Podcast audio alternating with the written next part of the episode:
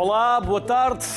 É verdade, já voltámos de férias. Ontem estivemos no Alqueva, hoje falamos das cidades do futuro.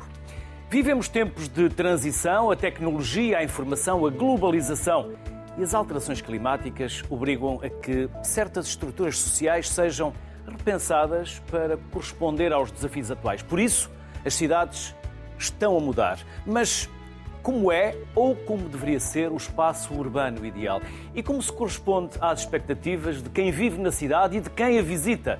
Pede-se uma reflexão sobre as cidades que queremos para o futuro próximo e é isso que tentaremos fazer hoje, para já, com Frederico Moreissá, urbanista e professor da Universidade de Aveiro, Lígia Ferro, da Faculdade de Letras da Universidade do Porto e presidente da Associação Europeia de Sociologia, Mário Val, geógrafo do Instituto de Geografia e Ordenamento do Território da Universidade de Lisboa, e José Manuel Ribeiro, presidente da Câmara Municipal de Valongo.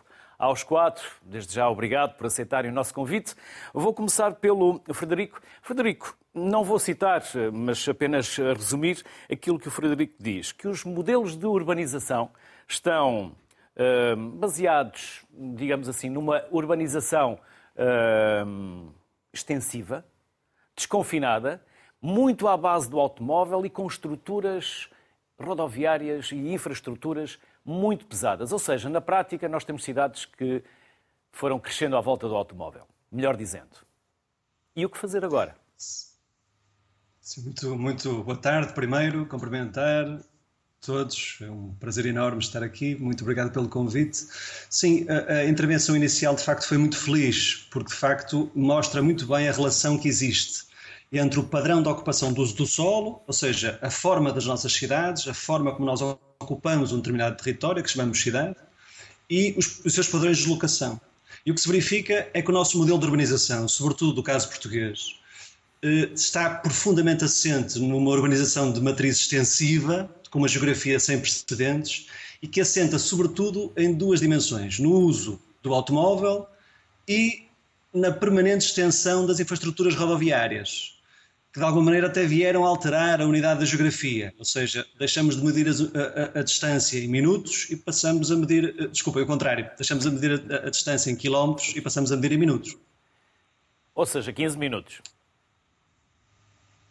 Frederico. Ou seja, basicamente o, o desafio. 15 minutos para estarmos. Desafio... A, 15 minutos para estarmos ao pé do trabalho, do supermercado, dos serviços, de tudo aquilo que faz parte das nossas vidas.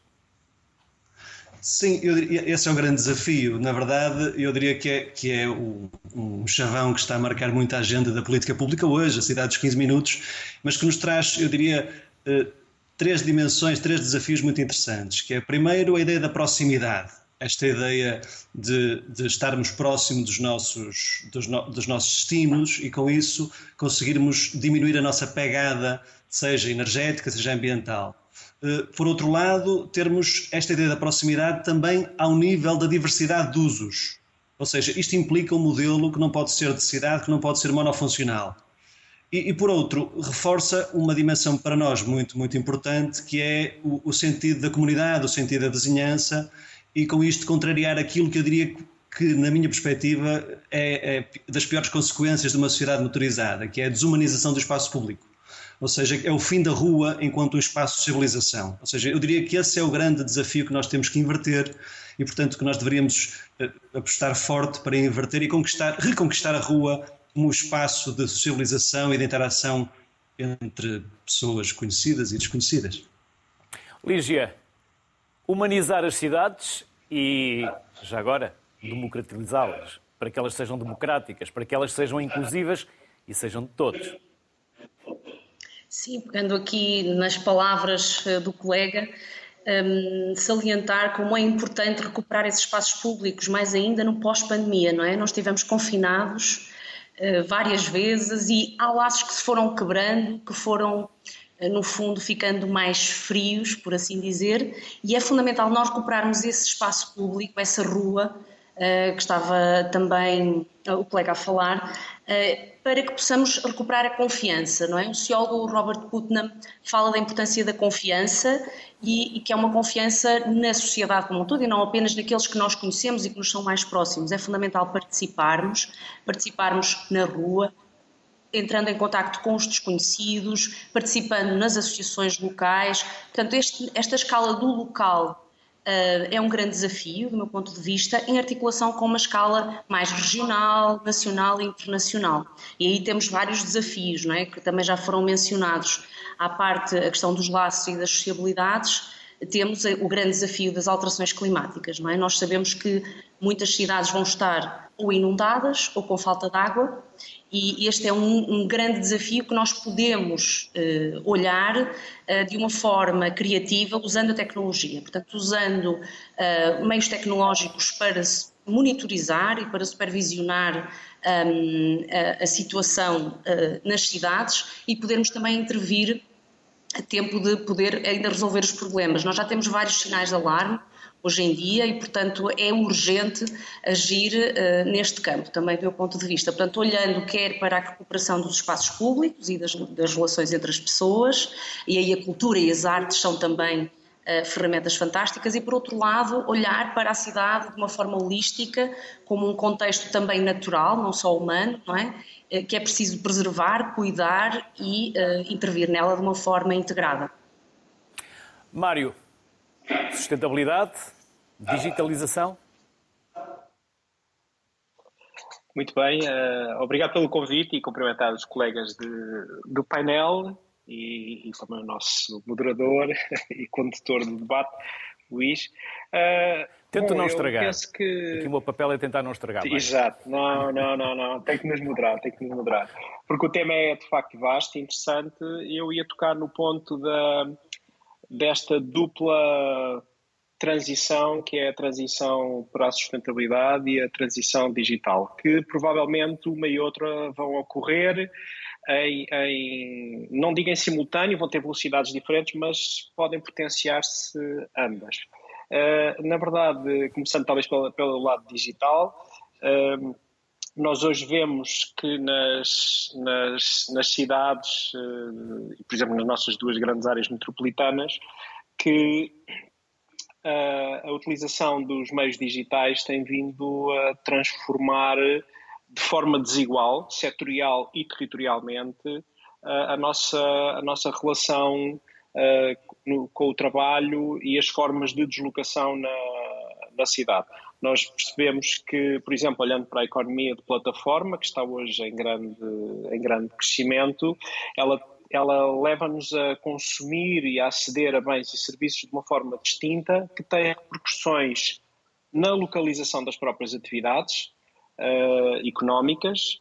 Uh, hoje as grandes cidades questionam-se o que é que será o seu, o seu centro, o que é que será o futuro do centro das cidades, que até hoje têm sido grandes lugares de concentração de emprego e que no futuro uh, podem vir a tornar-se muito mais em espaços de sociabilização, de lazer, de, de algum consumo, tempos livres e menos talvez de, do trabalho no sentido da acessão uh, que temos hoje, porque as grandes empresas estão a reduzir espaços uh, de escritórios na, na, na, nas cidades devido às possibilidades da digitalização Aliás, vemos muito curiosamente notícias recentes de, de pessoas que se deslocam, por exemplo, dos Estados Unidos para cidades portuguesas, Lisboa e Porto, essencialmente, uh, à procura, uh, porque, porque, podem fazer esse trabalho com base nos meios digitais. São, são grupos pequenos, mas na verdade todas estas pequenas transformações vão ter consequências e amplificar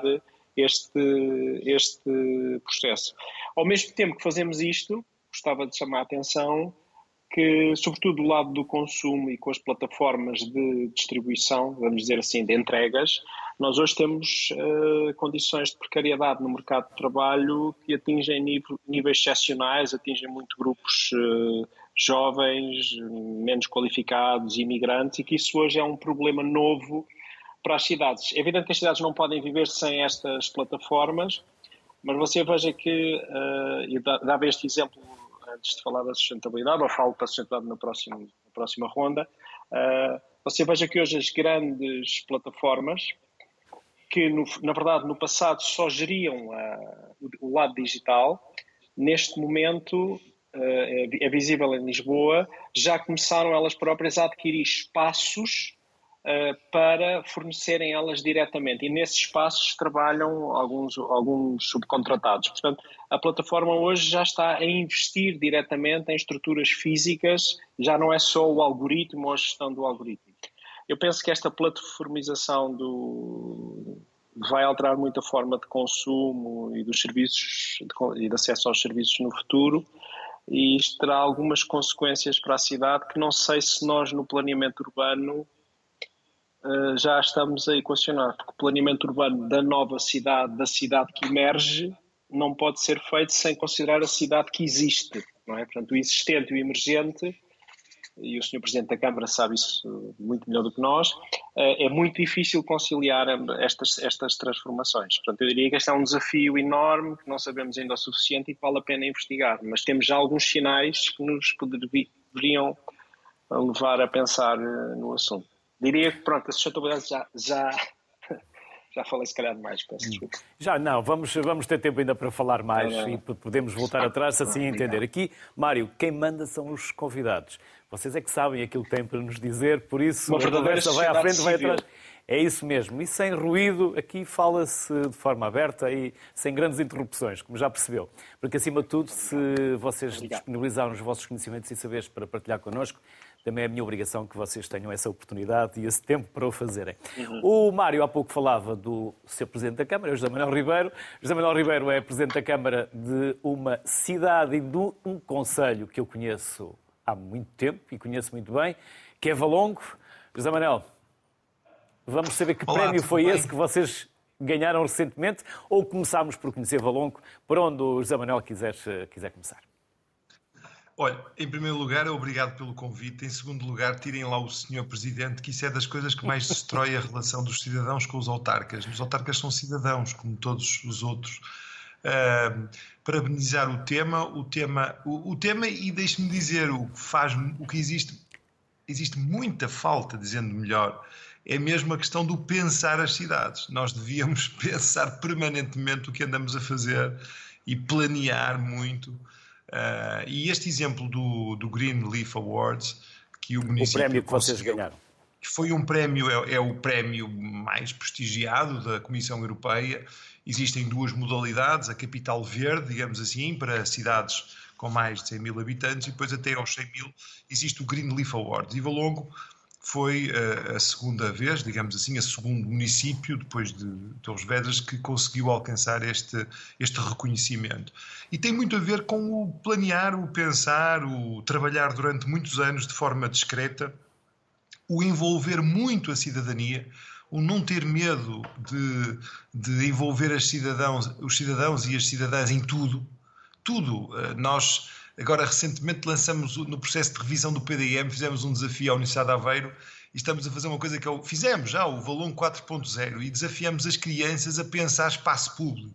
Foi, pelos vistos, a primeira vez que se fez uma coisa do género, depois com recurso ao gaming, uh, para tentar materializar a ideia numa coisa mais concreta, o compromisso do município em relação a algumas das ideias, digamos assim, materializá-las.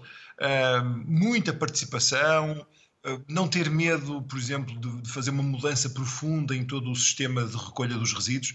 Estamos já com quase uh, eh, 30 mil pessoas a fazer, a, a, a, digamos assim, a separação integral, inclusive o biorresíduo.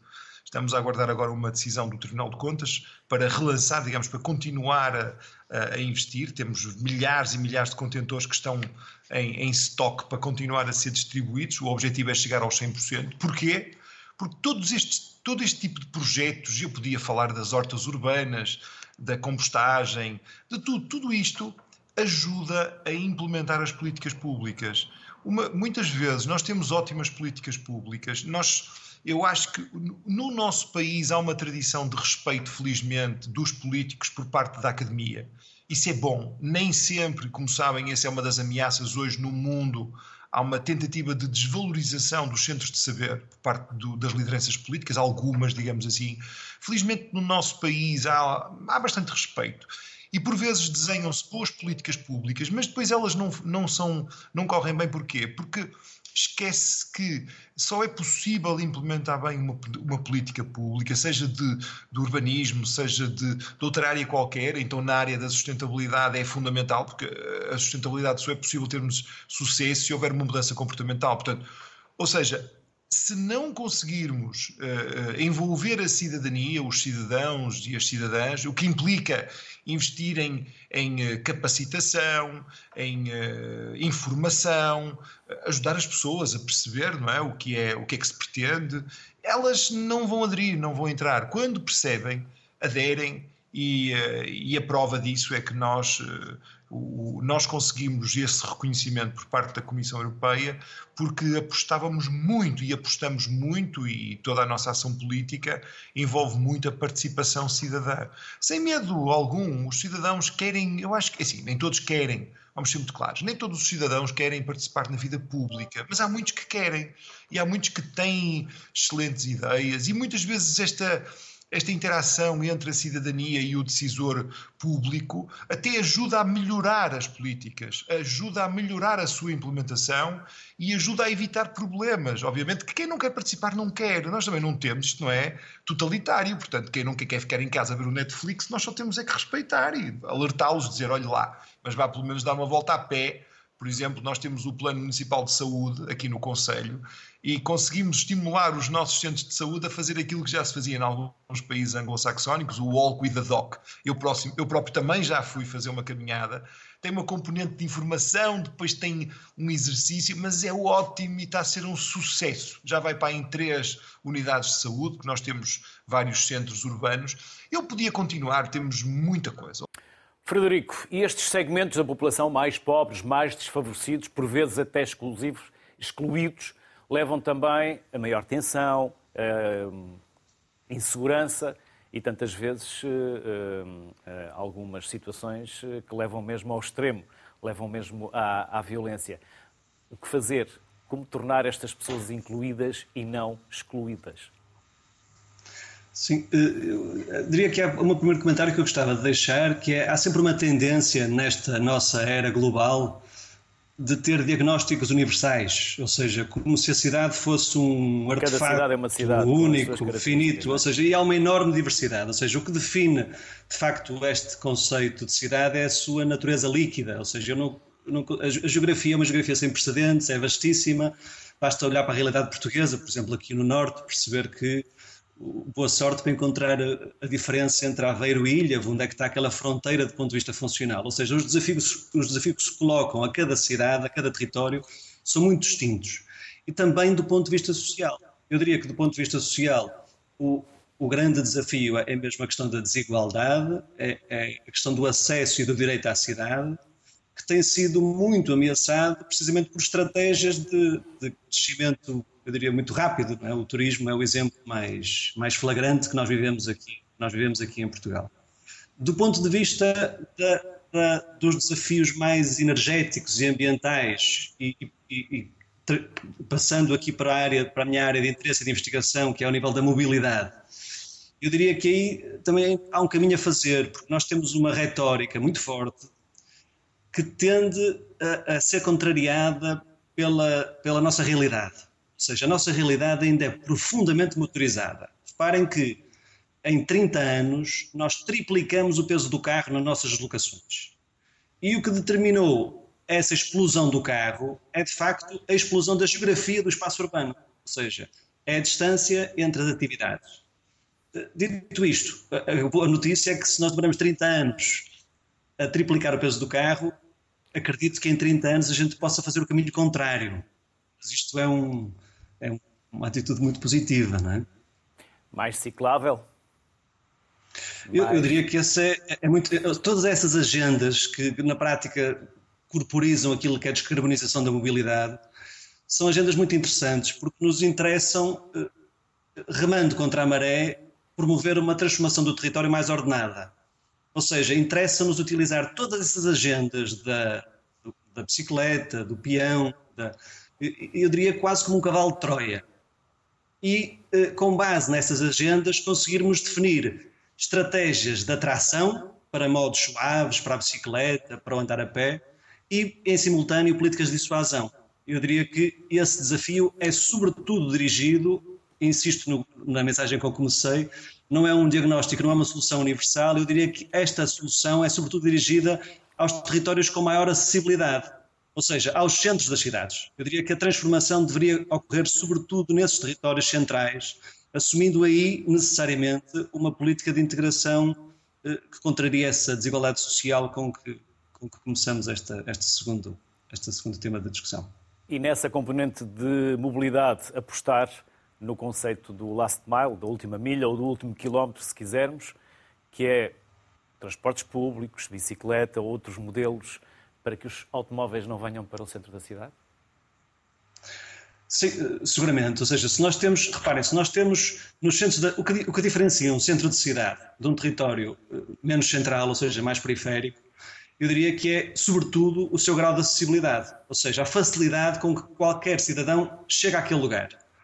Se nós temos um investimento coletivo muito relevante e muito significativo para criar alternativas, seja sistemas de transporte pesados, ferrovias, sistemas de metro, sistemas de autocarro, eh, redes cicláveis, corredores pedonais, ou seja, todos os municípios têm feito o seu caminho, uns mais rápido, outros mais lento, mas a agenda parece vir para ficar. A verdade é que falta agora combinar essas estratégias de atração, estratégias de dissuasão, ou seja, é, é, é nós somos é como qualquer política pública, ou seja, nós temos que trabalhar também dissuasão da utilização do carro nesses territórios centrais, qualificando em consequência as centralidades, os seus espaços públicos, as suas praças centrais. Temos tido ótimos exemplos em Portugal, não é? Lígia, há pouco achei curioso que tenha falado em Robert Putnam, um filósofo que eu utilizei no meu doutoramento, com quem cheguei à fala durante, durante esse processo, uh, que fala muito do capital social. E algo que ele dizia era que pessoas felizes fazem mais amigos e isso contribui para uma maior felicidade e uma maior longevidade. Ou seja, apostar no chamado capital social, mais associativismo, as pessoas mais conectadas, mais ligadas, mais capital, mas pelo social. Sem dúvida que aqui o capital social desempenha um papel fundamental, não é?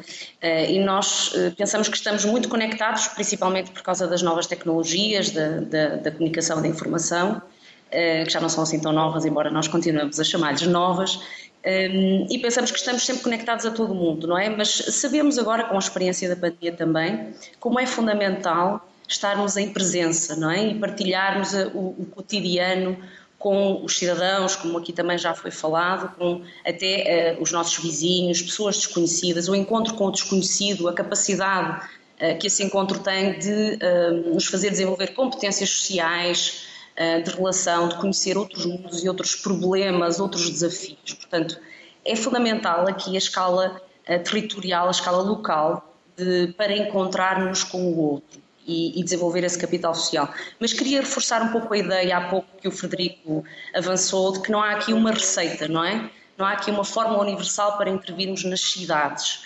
Uh, e, e, nesse aspecto é fundamental uh, pensarmos que há conhecimento que é uh, crucial na abordagem às cidades, produzido na universidade pelos cientistas sociais de várias disciplinas que já agora deveriam estar a trabalhar talvez mais em conjunto, ou deveríamos estar a trabalhar mais em conjunto, mas também há um conhecimento muito útil dos cidadãos, não é? Que o Sr. Presidente da Câmara uh, Municipal de Valongo também já referiu. Esse conhecimento dos cidadãos do dia a dia é também valioso e faz parte uh, da nossa tarefa enquanto cientistas sociais profissionais das ciências sociais e humanas também fazer com que os cidadãos valorizem o seu, próximo, o seu próprio conhecimento local na intervenção uh, e nos novos modelos de, de cidades. Portanto, até a, a, valorização desse capital social pode ser uh, potenciada pela intervenção dos profissionais das ciências sociais e humanas. Isto por um lado. Por outro lado, também voltar aqui um pouco à discussão que, que estávamos a ter sobre os centros das cidades e as periferias, aqui acrescentar uma pequena, uma pequena nota sem dúvida que uh, temos aqui uh, os centros das cidades onde se produz uh, a oferta, a grande oferta de trabalho, e, e, temos as cidades limítrofes à escala metropolitana, que servem muitas vezes como dormitórios. Mas também já há muitos especialistas que têm vindo chamar a atenção para o facto de nós termos novos centros, novas periferias, por exemplo, Valongo Matosinhos, outras cidades à volta do Porto, e aqui eu falo do Porto que conheço melhor, a cidade onde eu vivo, hum, que competem no plano cultural, eh, no plano ecológico, como vimos aqui, com eh, aquela que é a cidade, digamos, mãe da área metropolitana. Portanto, nós temos que pensar também as cidades à escala metropolitana, não olhar para uma única cidade, a central, e para o seu centro e periferia, mas para a complexidade dos centros e periferias e suas relações à escala metropolitana. Acho que isto também seria, valeria a pena pensar, planear e desenvolver uma estratégia comum, não é? Porque uh, se temos aqui cada cidade, cada, cada centro e, e cada rede de periferias a trabalhar individualmente, um, será muito mais difícil uh, atacarmos os problemas que, que temos pela frente. Especulação. Especulação imobiliária é quase generalizada a todas as cidades, Lígia. Sim, aqui a questão que também o Frederico já tocou, não é, da, da turistificação do, dos centros, não é? Nós vemos como esse processo um, tem sido muito acelerado, especialmente em Lisboa e no Porto, mas um pouco por todo o país. Sabemos que batemos agora recordes de turismo face a 2019 em todas as regiões do país, com exceção do Alentejo, creio eu, eh, e portanto estamos aqui com um novo atrativo, como um país que é atrativo turistica, turisticamente, eh, especialmente para a Europa. Há vários fatores que contribuem, não só as nossas maravilhas, digo eu, mas também eh, a guerra que está longe, não é? E outros fatores. E isto implica um desafio para as pessoas que vivem na cidade. Nós estamos a ver que as famílias especialmente as famílias jovens, não têm tido muito espaço na cidade, principalmente por causa do problema do acesso à habitação, é? que é um grande problema, e há bocadinho falou precisamente da cidade que temos agora e não pensarmos apenas na cidade que nós queremos no futuro, ou seja, pensar o futuro das cidades implica pensar a cidade presente, e o grave problema que nós temos, ou um dos graves problemas que nós temos neste momento nas cidades, é o acesso à habitação. A especulação imobiliária tem feito, como sabem, subido os preços de uma forma exponencial uh, e torna-se praticamente impossível um, viver no centro e uh, chegar a esse ideal que nós estamos aqui a falar, não é? De mobilidade, uh, de proximidade, não é? em que as famílias podem levar as crianças à escola no tal raio dos 15 minutos, não é? Está a tornar-se praticamente impossível para, especialmente, famílias jovens de classe média, poderem viver na cidade. Portanto, este eu diria que é um problema grave uh, e que exige uh, uma intervenção uh, já, não é? Sem dúvida, para podermos pensar também em todas as outras questões que estamos aqui a falar. Mário, nos grandes centros urbanos, os mais velhos foram atirados para a periferia, os mais novos quase que estão proibidos de lá viver porque não têm capacidade para o fazer. As cidades fazem-se com pessoas, não se fazem só com turistas. Mas também trabalhamos nas cidades. E já agora convém que não almocemos na cidade, também possamos jantar. Caso contrário, ela fica vazia à noite. Exato. Uh, o, te o, tema é, é, interessante, por acaso estava aqui a ver, não, não, sabia que ia falar do Ed Glazer, que conheço bem o trabalho, e, e antes, antes de ir a esse ponto, olhava só aqui ao, ao, ao que ele disse, eu conheço bem o trabalho dele, vou dizer uma coisa que concordo bastante e outra que eu não concordo, o que ele, ou pelo menos conhecendo a obra dele, há um ponto que acho que é mais crítico. O primeiro é que ele diz-nos que uh, a grande parte da, da, da, criação de riqueza tem origem na, na cidade. E diz-nos mais, diz-nos que ele e outros economistas e geógrafos económicos, que é da minha área, eh, que um emprego inovador tem talvez um efeito multiplicador de quatro novos empregos noutros setores. Portanto, eh, aí percebemos porque é que as cidades apostam bastante nas atividades de inovação. Estamos a falar de grandes, eh, de grandes cidades e ele, o que ele não diz quando diz que eh, esta riqueza toda criada nas cidades, o que ele não diz é que, por exemplo, nos Estados Unidos há uma imensa divisão entre as superstar cities e as outras cidades. E isso é que é o grande problema norte-americano é que, de facto, a riqueza está concentrada nas cidades, mas é muito desigual a distribuição e os movimentos de pessoas entre cidades em direção à Califórnia, sobretudo ao norte e a São Francisco, uh, ou a Texas, novas cidades, uh, e, algum, algum declínio das grandes cidades do Midwest, etc. Isso tem muito a ver com o tipo de atividades económicas. Mas se transpuséssemos isto para o nosso país, ah, eu penso que nós, nas nossas duas áreas metropolitanas, o nosso problema é esse problema que o Luís falou, que é uh, gostávamos de, gostaríamos de almoçar e já agora jantar na, na, na, cidade. E, portanto, é um problema essencialmente de habitação, uh, de eficiência de transportes, de energia. Mas o país não são só estas duas áreas metropolitanas, tem muitas outras cidades. E aqui o problema é criação, atração, de investimento muito qualificado.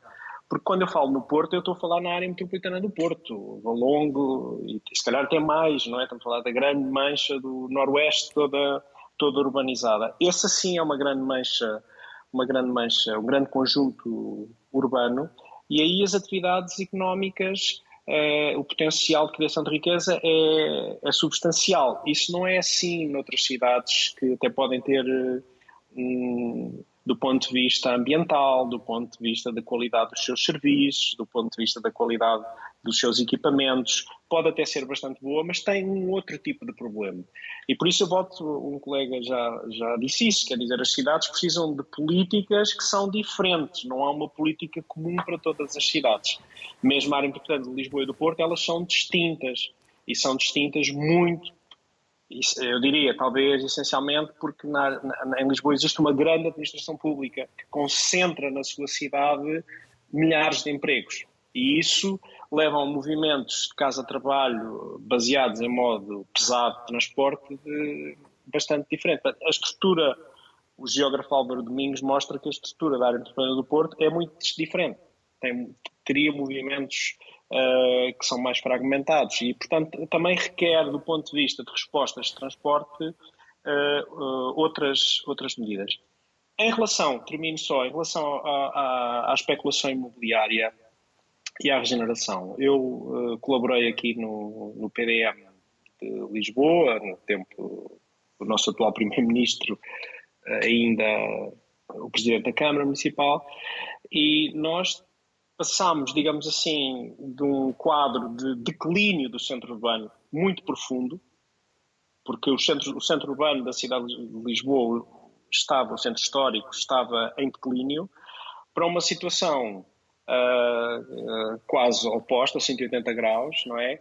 Que uh, por um conjunto, uma conjugação múltipla de aspectos, incontroláveis alguns pelo próprio por um autarca, não é? Por exemplo, as questões financeiras, o investimento, a financiarização da própria cidade. Isso é muito difícil de controlar por um por um autarca e, portanto, toda esta entrada de, de investimento veio levar a uma mudança social profunda, tanto nos centros do, do Porto como em Lisboa, em Lisboa claramente. E, portanto, a, a habitação, eu diria, é hoje o problema essencial para a população mais, eh, mais jovem. O, porque a oferta do mercado de trabalho neste momento, eh, os níveis salariais são demasiado baixos, eh, sobretudo nos setores do turismo ou no, nestes, nestes setores mais do digital. Muitas destas pessoas que até podem ter, teoricamente, um salário elevado, são, trabalham à tarefa, é a gig economy, não têm sempre este rendimento fixo e, por exemplo, no Covid tiveram imensos problemas. Então, nós temos aqui uma, um desencontro grande entre valores de metro quadrado arrendamento ou aquisição e uh, aquilo que nós temos no, da oferta do mercado de trabalho. Portanto, está, esta disfuncionalidade é grave e, e, e, a política de habitação deveria ser, na minha opinião, uh, deveria ter uma dimensão não apenas local, que é, obviamente, local, mas devia ser fortemente apoiada pela, por uma política nacional, porque este é um problema que requer uma resposta pesada, forte. Não sei, por exemplo, se o PRR será suficiente para resolver alguns problemas. Tenho, tenho dúvidas, penso que seria se necessário, uma política mais ativa nesta matéria. José Manuel Ribeiro, eu não escolhi nascer em Hermesinde, mas escolhi viver primeiro em Hermesinde e depois em Valongo. E longe, longe vão aqueles tempos do mau cheiro da Fertor, dos resíduos do Grande Porto. É atualmente um conselho verde, não só porque o José Manuel Ribeiro há pouco já falou do prémio que receberam e da, do reconhecimento, porque apesar de ser um conselho rodeado de autoestradas, também está rodeado de serras, onde se podem fazer as tais caminhadas e muitos percursos também para quem gosta de andar de bicicleta. Qual é a vossa relação com as serras, José Manuel Ribeiro? Deixe-me, eu, eu, eu não fujo à questão, mas é importante dizer isto. Nós temos, a realidade é mesmo determinante a área metropolitana do Porto não é toda igual. Nós estamos aqui no coração, digamos assim, da área metropolitana, na parte mais urbanizada, na, na como é que eles utilizam? A conurbação urbana, aquela parte mais densa. E, eh, e o, o, que se fez na antiga Fertor, hoje Lipor, é um dos exemplos de sucesso. Aquilo era um, era um passivo ambiental e hoje é um ativo ambiental. Aliás, o, o Luís Castro vai me permitir, quando aquilo era um problema, era valongo Mesinho de Valongo, agora aqui é um caso de sucesso, já dizem que é metade de Gondomar, metade de Valongo, também para ver como é que as pessoas funcionam. Mas aquilo é sobretudo um exemplo da capacidade de cooperação. A Lipor é uma associação de municípios, de oito municípios, que conseguiram transformar um problema numa oportunidade e hoje é um centro de atração aquele espaço atrai todos os anos milhares de pessoas para andar a pé, para diversão, para descansar, para pensar, etc, etc, etc. Para além de ser um do, dos centros fundamentais de atividade da LIPOR, que é uma das, das organizações de referência no país, juntamente com o Valor Sul, em tudo o que tem a ver com sustentabilidade. Mas a questão da, do restante do Conselho e também há bocadinho se falou aqui na, nestas dinâmicas. Eu hoje acho que há uma dinâmica muito interessante nas áreas metropolitanas. Uma das coisas que a Comissão Europeia valorizou bastante foi a capacidade que nós tivemos de nos juntar em dois projetos. Um, numa primeira fase, com Gondomar e Paredes, as Serras do Porto, que foi um processo que nasceu aqui no meu gabinete, tinha sido eleito há pouco tempo, e conseguimos sentar-nos a falar uns com os outros à época, os presidentes da Câmara de Gondomar e de Paredes, e conseguimos criar em 5, 6 anos um parque verde com 6 mil hectares. Estamos a falar de 60 km são 60% do território da cidade de Lisboa, é um bocadinho a cidade do Porto, mais um bocadinho, talvez o tamanho da, do Conselho de Matosinhos. E passados uns anos, continuamos com a mesma dinâmica, desta vez em torno do Rio Leiça, e fizemos uma associação que já existe, são presidências rotativas anuais, que é o, a Associação Corredor Rio Lessa, porque é o único rio que nasce e tem todo o seu percurso na área metropolitana, juntando Matosinhos, Maia, Valongo e Santo Tirso. Portanto, há aqui uma, uma, uma capacidade e uma dinâmica que já está no terreno de cooperação Uh, muitas dessas ideias são ideias com 40, 50 anos, umas mais recentes, outras menos recentes, muitas vezes nascem no meio académico, outras são iniciativa dos políticos, dos cidadãos, não é? Os políticos são cidadãos eh, que temporariamente estão em exercício de representação.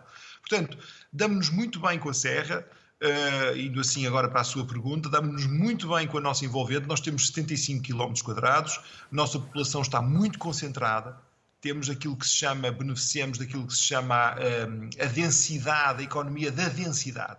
E aqui, a propósito do livro do Glazer, que eu, é um autor que eu acompanho, quase todos, gosto muito de ler tudo o que se escreve, quer os autores nacionais, quer os internacionais.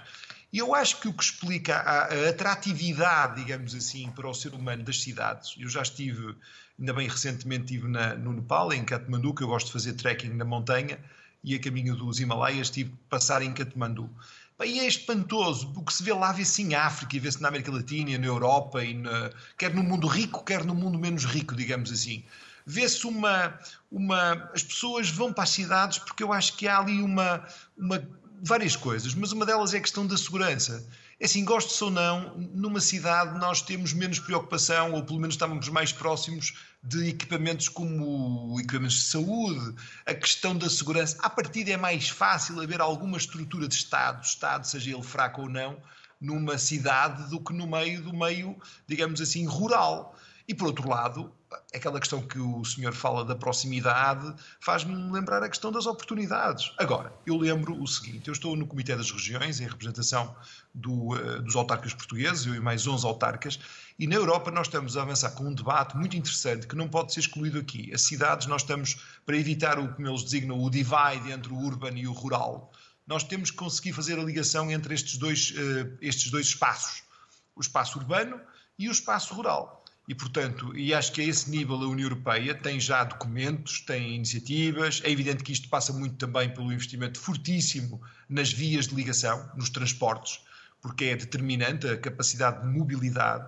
Mas, de certa forma, eu, eu percebo que diz o, esse autor, julgo que ele é americano, acho muito interessante. Há outros que têm também outros, outras concepções, mas, mas concordo, grosso modo concordo. Acho que as cidades são notáveis invenções ao longo dos últimos milhares de anos umas uh, desapareceram, outras não desapareceram, e é fácil para quem nos está a escutar. Uma pessoa que abre um restaurante, deixem-me dar este exemplo com o exemplo mais simples, ou um café ou um restaurante, que abre um restaurante que não tenha um mínimo de escala, ao fim de uns tempos fecha. Porquê? Porque não tem capacidade de gerar, uh, uh, digamos assim, dinheiro suficiente para pagar os custos.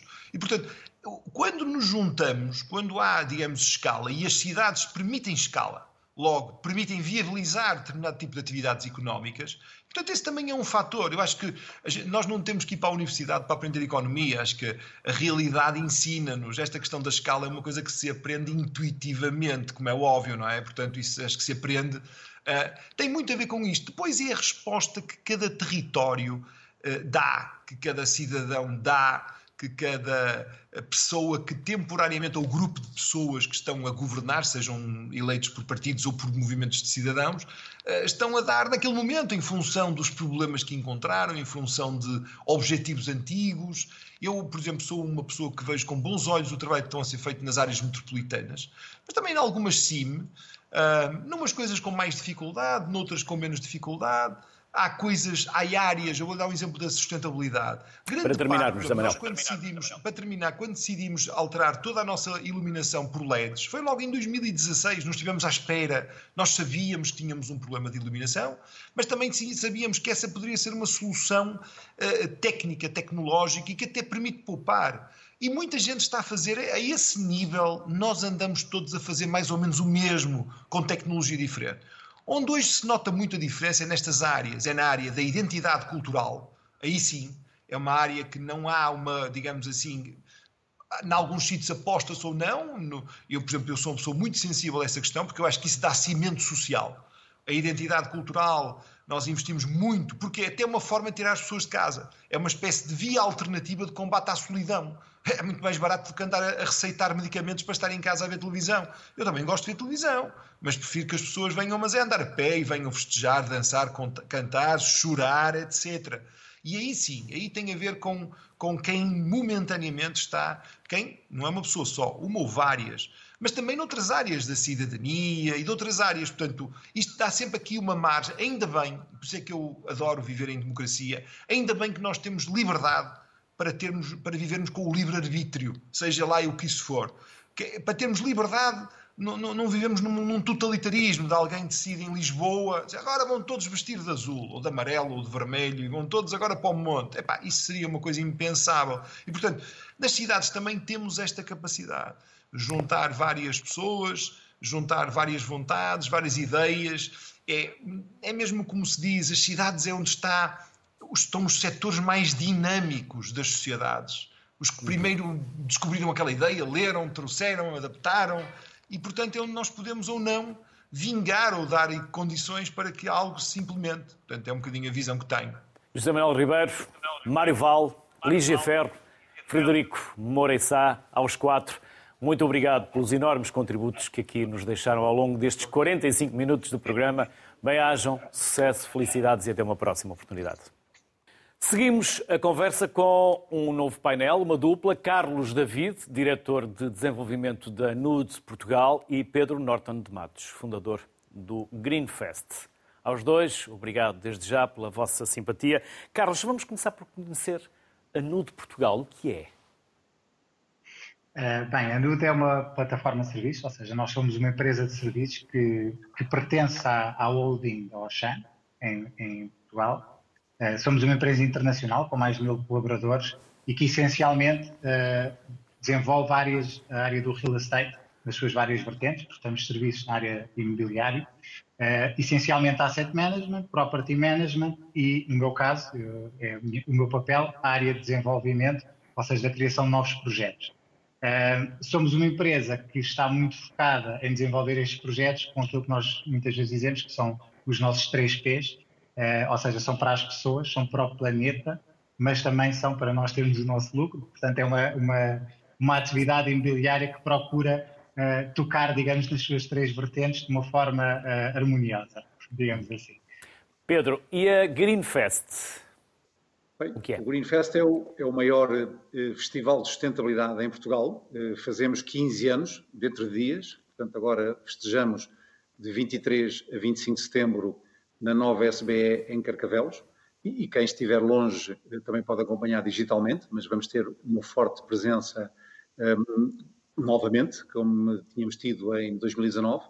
Uh, e, portanto, uh, é um evento que uh, se destina a muitos públicos-alvo, diferentes grupos etários e onde se procura debater, partilhar bons exemplos de boas práticas que possam, de alguma forma, inspirar outros. Portanto, eu diria que, para além da literacia e da sensibilização, eh, impele muito a passar à ação. Carlos, já aqui falámos há pouco, mas de uma forma mais passageira, neste conceito dos 15 minutos. Quer desenvolver o tema, quer desenvolver o conceito. O que é que significa nós estarmos a 15 minutos de praticamente tudo aquilo que precisamos? Sim, basicamente, eh, nós no NU tentamos que os nossos projetos, aquilo que é, que é a nossa ambição, eh, sejam, toquem nestas três vertentes, como eu disse, e apoiamos muito na teoria do, do Dr. Carlos Moreno, que é a teoria da cidade dos 15 minutos. Um, foi criada em 2015, uh, no advento da, da, do, do capítulo de 2015 e 50, ou seja, um bocadinho de caminhar para a neutralidade carbónica. E aquilo que se procura é que no espaço de, de 15 minutos, seja a pé ou de bicicleta, nós consigamos ter acesso a tudo aquilo que precisamos para desenvolver a, o nosso dia a dia de uma forma feliz. É um pouco este o conceito, ou seja, que nós estejamos a 15 minutos para trabalhar, a 15 minutos para, um, para habitar, a 15 minutos para nos divertirmos, a 15 minutos para estudarmos, e foi um pouco nesta teoria que, que foi desenvolvido este conceito. Eh, o que é que isto uh, traz? O que é que isto traz de novo? Traz de novo que, uh, com este, neste conceito, nós escusamos de utilizar o meio de transporte, que é o automóvel, que nós, nós todos, infelizmente, de uma forma ou de outra, passa a ser o nosso meio de transporte preferencial e nós passamos a fazer tudo a pé ou de bicicleta. Um, não quer dizer que não o façamos no fim de semana, mas para fora, o que seja, não é, essa, não é esse o objetivo do conceito, mas sim caminhar para esta, um, esta forma sustentável de viver, esta forma sustentável de habitar e esta forma sustentável de trabalhar. É um bocadinho assim que a NUT cada vez mais tenta criar os seus projetos imobiliários e, e é um pouco isto que eu diria que vão, vão ser os futuros dos, dos, projetos imobiliários privados, é caminhar para esta sustentabilidade e não apenas para, para uma lógica de promoção pura e dura, sem, sem qualquer olhar àquilo que são os impactos eh, colaterais da nossa atividade. Pedro, precisamos de smart cities, mas também smart citizens. Uh, sem dúvida, eu acho que estão associados. Eu diria que o conceito de smart city está associado a green city e diria também a smart citizens, porque uh, penso que cidadãos uh, responsáveis e ativos contribuem seguramente para comunidades mais saudáveis e, e portanto, palavra aqui do cidadão, porque as cidades, no fundo, são eh, pensadas, devem ser pensadas para e não eh, simplesmente eh, serem cidades, digamos, fantasma. Portanto, os cidadãos têm aqui uma palavra muito importante a dizer e eu talvez acrescentasse ainda smart cities, smart citizens e happy citizens. E creio que para este conceito de felicidade, se quisermos, ou de satisfação, ou de bem-estar, eh, naturalmente que eh, a questão de a natureza estar também dentro da cidade parece-me algo fundamental. E eu acho que pagamos, estamos a pagar, um preço muito elevado, uma fatura muito elevada por voltarmos as costas à natureza, e portanto eu creio que é a altura de reconciliarmos com a natureza, valorizar a natureza, e há N exemplos que podem tornar uma cidade muito mais smart, porque está associado muitas vezes só à questão da tecnologia, e a tecnologia é naturalmente um, facilitador, e é importante, mas não é um fim em si mesmo. E, portanto, uh, o conceito tem que ser alargado muito mais do que tecnologia, tem que se pensar, de facto, no bem-estar uh, dos cidadãos uh, das comunidades. Carlos, concretize, se for possível, um projeto que nós possamos imaginar, visualizando através das suas palavras. Um, alguns projetos que nós já temos desenvolvido. Ora, um, eu dou aqui se calhar dois exemplos. Uh, eu apontaria o, um dos projetos mais recentes que nós desenvolvemos, uh, nós, nós NUD, que foi o Vial e a Vigo. Uh, é um projeto no centro da cidade de Vigo. Estamos a falar de um projeto que não só é um projeto verde, toda a, estamos a falar de um projeto construído sobre uma estação TGV, para, para terem esta noção, com ela em funcionamento e que foi um projeto que foi desenvolvido no Centro Histórico de, de Vigo, em conjunto com a comunidade de Vigo. Portanto, eu acho que é um projeto um bocadinho também respondendo à, àquilo que o próprio Pedro referia, de, de, de, interligar não só as nossas vontades, mas também as vontades dos cidadãos quando nós uh, trabalhamos os nossos projetos. Um, ehm, eu penso que este é um projeto emblemático nesse sentido. Em paralelo, estamos também a desenvolver um projeto muito interessante em Croix, uh, uh, em França, que se chama L'Almaillerie, que é um, um digamos, quase um ecocartier, uh, mas um projeto de grande escala, onde efetivamente todos estes conceitos que eu referia, da cidade dos 15 minutos, de desenvolver com impacto positivo, de coordenar aquilo que são as nossas pretensões com aquilo que são as pretensões da população local, de, dos stakeholders locais, como as câmaras municipais, as, as outras entidades que desenvolvem a sua atividade económica na zona, tudo isto se conjuga naquilo que poderíamos dizer que é quase um, um bairro do futuro, digamos assim. Um, portanto, eu daria este exemplo como alguns exemplos que poderão facilmente ser visitados uh, por todas as pessoas e que são talvez exemplos uh, fulcrais naquilo que são a materialização destes conceitos. Pedro, 23, 24 e 25 de setembro, o que é que podemos encontrar na nova SBE? E qualquer um pode ir, pode visitar, tem livre acesso? Sim, é, portanto, livre acesso, portanto, sem, sem encargos as entradas. É importante ver o site greenfest.pt, porque o programa é tão exaustivo que seria difícil enumerá-lo. Eh, são três dias, muitas atividades, como digo, para diferentes públicos-alvo, para diferentes grupos etários, do avô ou do bisavô ao bisneto, eh, portanto, dos avós aos bisnetos, e, eh, aos netos e bisnetos, e também a questão de empresas, autarquias, e, e portanto, há uma, uma, uma multiplicidade de, eh, de públicos-alvo eh, neste, neste certame. Procuramos também chegar às pessoas e partilhar e que as pessoas cheguem até nós eh, de formas um pouco diferentes também das tradicionais, só das conferências ou das mesas redondas.